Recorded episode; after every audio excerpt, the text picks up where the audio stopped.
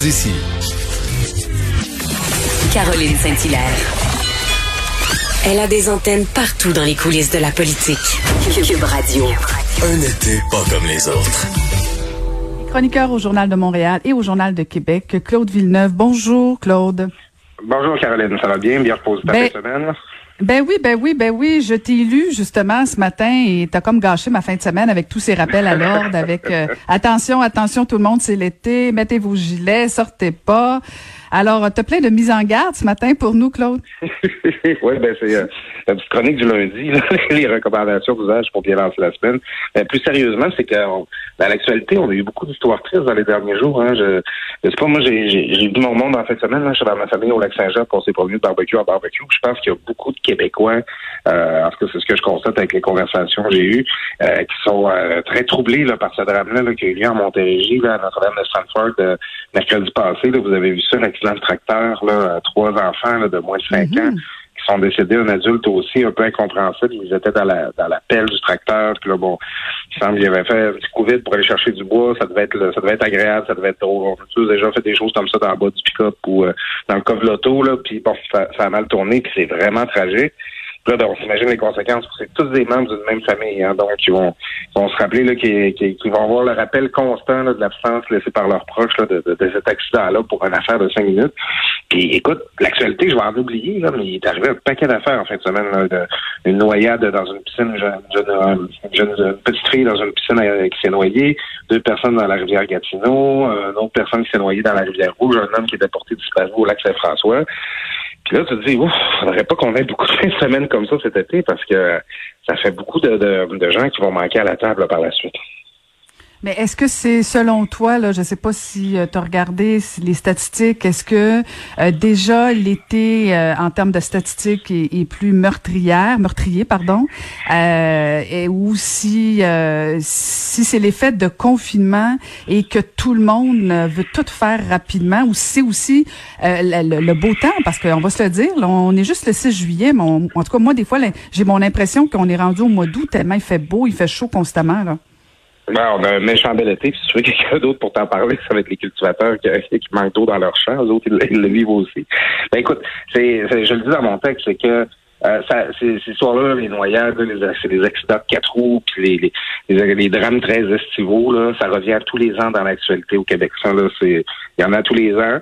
Puis euh, c'est renforcé, c'est causé par deux phénomènes là, en temps normal. D'abord, c'est que c'est des activités qu'on pratique plus l'été, hein, évidemment. Et euh, c'est l'hiver, c'est les accidents de skidoo. Bon, ça, va de soi. Mais c'est aussi que dans l'actualité, dans, l'actualité estivale, souvent, ben, il y a moins de nouvelles politiques, il y a moins de nouvelles euh, autres. Alors, c'est sûr que ces fêtes d'hiver-là, ils vont finir par prendre plus de place. là. Donc, ça, c'est, c'est la situation normale, c'est la situation initiale. Maintenant, euh, comparé avec les années passées, est-ce que cette année, on a eu plus de ces accidents-là, plus de noyades et tout? Euh, moi, je suis vraiment pas en mesure de le dire. Puis, de toute façon, c'est à la fin de l'été qu'il faudra le voir. Cela étant, comme tu le dis, c'est la fin du confinement. On a le goût d'être dehors, on a le goût de voir notre monde, on a le goût de faire la route. Euh, on prend un verre quand on se retrouve. euh, on veut pratiquer les sports nautiques. On veut, euh, les gens ils font de, ça, du ski, du, du quatre roues, de la motocross. euh, ils en profitent. Alors, euh, c'est il faudrait pas que notre goût de profiter de l'été, qui est décuplé là, par le confinement qu'on est connu, là, cause plus d'accidents. Moi, je, en fait, euh, avec mon texte de ce matin, je voulais plus agir en prévention, disons. Là. En bon père de famille, tu nous rappelles à l'ordre, Claude. C'est gentil, c'est gentil, mais effectivement, tu as raison de le rappeler parce que que ce soit les noyades, même euh, des fois, c'est c'est pas nécessairement sur des gros plans d'eau. Hein, des fois, c'est juste au bord d'une petite piscine. Il s'agit de quelques secondes d'inattention. Euh, puis effectivement, là, on parle de, de tragédie. Donc, euh, c'est un petit rappel intéressant qu'on peut lire donc euh, dans le journal de, de Québec d'aujourd'hui. Et tu veux nous parler aussi des, euh, des 30 ans de la crise d'Oka, Claude?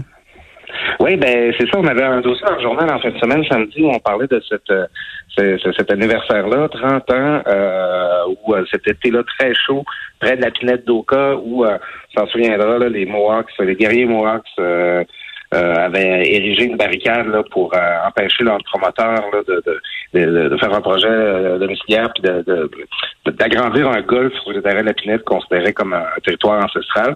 Euh, écoute, moi j'a- j'avais huit ans quand ça se passait la crise au Imagine, j'étais quand même assez petit, donc euh, ma compréhension des enjeux euh, à ce moment-là était quand même euh, restreinte. Mais je me rappelle du climat très tendu, très polarisé qu'il y avait eu là, autour de cette question-là. Puis c'est drôle que euh, je- je- avant qu'on, qu'on me dise qu'on faisait un dossier là-dessus, j'avais pas fait le lien, mais on dirait que 30 ans plus tard, les, les blocus ferroviaires là, de euh, qu'on a eu cet hiver en février d'un océan à l'autre euh, sur le chemin de fer canadien. Et c'est venu rappeler un peu ça, comme si la, les, les, conflits avec les Autochtones, ben, une espèce de en gaine qui revient tout le temps, qu'on n'arrive pas à régler. Euh, et euh, finalement, on, en vient constater que le dossier de la pinette d'Oka aujourd'hui, il n'est toujours pas réglé de manière définitive. Imagine 30 ans après.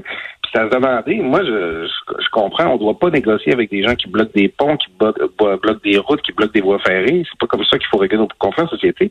Mais ça va se demander si les dossiers qui sont importants pour les Autochtones si on, on a la préoccupation de les faire avancer quand ils ne bloquent pas de pont. Mm-hmm. C'est un peu l'inquiétude que j'ai. Ce serait, ce, serait inquiétant de constater que la seule façon que les Autochtones vont se faire entendre, c'est de faire des gestes qui sont violents et qui sont illégaux. Ouais, puis euh, moi je me demande tout le temps parce que, que tu, fais bien de le rappeler quand le rappeler pardon quand il y a eu les blocages tout ça bon ça il y a eu un ralentissement puis il y a eu la pandémie le confinement. Est-ce que s'il y avait pas eu euh, de confinement on aurait revu ces blocages là parce qu'effectivement tu as raison de le rappeler Claude à juste titre. Euh, Justin Trudeau devait rencontrer les communautés il devait y avoir des discussions avec la ville avec les les, les, les Mohawks tout ça. Donc les gens d'Oka le maire et puis on n'a jamais eu de suite de tout ça eh bien, écoute, euh, d'abord, ça, ça, nous permet de nous rappeler que euh, quelle année déjà nous avons eu. En 2020, c'est pas très. En tout cas, ça, ça, sera un très grand cru. On pourrait avoir un bye-bye là déjà euh, à, la fin juin, début juillet. Mm-hmm. parce que on a l'impression que ça fait mille ans, là, ces blocus ferroviaires-là, au mois de février. Mais pourtant, il s'en est passé des choses depuis. Alors, oui, d'une part, notre économie, elle a été beaucoup sous tension. avant même le début du confinement, elle a été sous une tension extrême à cause euh, que les trains passaient plus. Donc ça, c'est un, premier enjeu. Mais c'est aussi que, euh, en tout cas, j'espère qu'il n'y a pas d'autres monde qui ont passé. Présentement, on est très vulnérable. S'il fallait que dans le contexte où notre économie essaie de reprendre son souffle, essaie de, se relever, de recommencer à fonctionner rapidement, s'il fallait que de nouvelles barricades, de nouveaux blocus soient instaurés sur les voies ferrées pour ralentir encore plus le transport des marchandises, Là, là, ça serait, ça, ça ferait encore plus mal. Là, que, en fait, l'effet combiné du confinement puis les blocus en même temps, c'est vraiment pas quelque chose qu'on a envie de vivre. Maintenant, euh, j'ai pas l'impression que les dossiers et les négociations ont beaucoup avancé justement depuis le mois de mars, disons. Mais, mais Claude, on va se le dire, là, si, euh, si euh, les gens trouvent que c'est une bonne idée de faire un blocus aujourd'hui, euh, je suis pas certaine qu'ils auraient la, la faveur du public derrière eux. Là. Je veux dire, à un moment donné, en, en communication, en stratégie médiatique, il y a des moments pour faire des sorties. Je suis pas certaine qu'actuellement, il y aurait beaucoup de, de capital de sympathie. Hein? Pas sûr, là.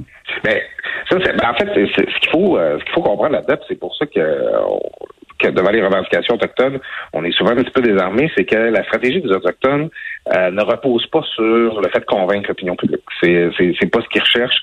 Ils veulent contraindre le politique. Ils veulent forcer le politique à bouger. Euh, le gouvernement fédéral, les gouvernements des provinces, selon l'endroit où ça se passe. Euh, eux, ils, ils, ils disent un peu aux politiciens Arrangez-vous avec votre opinion publique, là, nous, c'est pas notre problème. Puis l'opinion publique, souvent, elle va, se retourner non pas contre les Autochtones, mais contre les politiciens qui, qui, qui, euh, sur qui ils vont mettre de la pression là, pour envoyer les, les, quasiment la, la, la, police, quasiment les champs d'assaut là-dedans. Mm-hmm. euh, alors, les, les, les, les Autochtones, euh, ils savent qu'ils convaincront pas là, la, la, population en général, même avec des moyens pacifiques ou avec des moyens avec des, des manifestations euh, euh, des moyens qu'on considérait plus légitimes, c'est difficile pour eux de rejoindre l'opinion publique. J'en parle dans mon texte, c'est que euh, on reste encore avec un très fort préjugé anti-autochtone. Moi, je me rappelle quand j'étais enfant, là, ben, à chaque fois qu'il y a une crise, à chaque fois qu'il y a une manifestation, c'est l'occasion de entendre toute la Britannie, tous les préjugés qu'on peut avoir contre les Autochtones. Pourtant, on l'a vu euh, cet avec les Wet'suwet'en, on l'avait vu à Oka il y a 30 ans c'est qu'au sein même des communautés, il y a des débats, puis il y a des gens qui sont pas d'accord avec les moyens euh, plus violents euh, qui sont mis de l'avant, il y a des gens qui sont pas d'accord avec les stratégies, puis quand on arrive pour négocier, ben là, on après qu'au sein de la maison longue, il y a des divisions, puis ils sont pas ils sont pas capables de s'entendre. Donc, euh, les, ça, ça, fait en sorte que, comme vis-à-vis dans des négociations, des conflits, les, les, communautés autochtones, c'est vraiment pas des partenaires qui sont faciles à avoir et les politiciens euh, nos politiciens fédéraux comme provinciaux euh, sont bien conscients de ça parce qu'ils ont une opinion publique à gérer, eux. Mm-hmm. Ben, c'est un bon rappel, Claude, et effectivement, on peut aller voir, euh, est encore en ligne le cahier spécial du Journal de Montréal sur les 30 ans de la crise d'Oka. Euh, j'avais un petit peu plus que 8 ans, mais bon, ça reste entre nous. je, m'en souviens très bien. Et ça nous fait prendre conscience que le temps fuit. Hein. 30 ans, là, c'est, écoute, euh, c'est, c'est, pourtant, ça, on dirait que c'était hier, mais euh, parce que peut-être parce que les enjeux soulevés par cette crise-là font encore partie de notre quotidien. Non, ce qui m'a fait le mal, c'est que tu me dises que tu avais 8 ans il y a 30 ans. Ça, ça m'a fait mal. Merci beaucoup, Claude. On se reparle. Ça va bientôt, Caroline.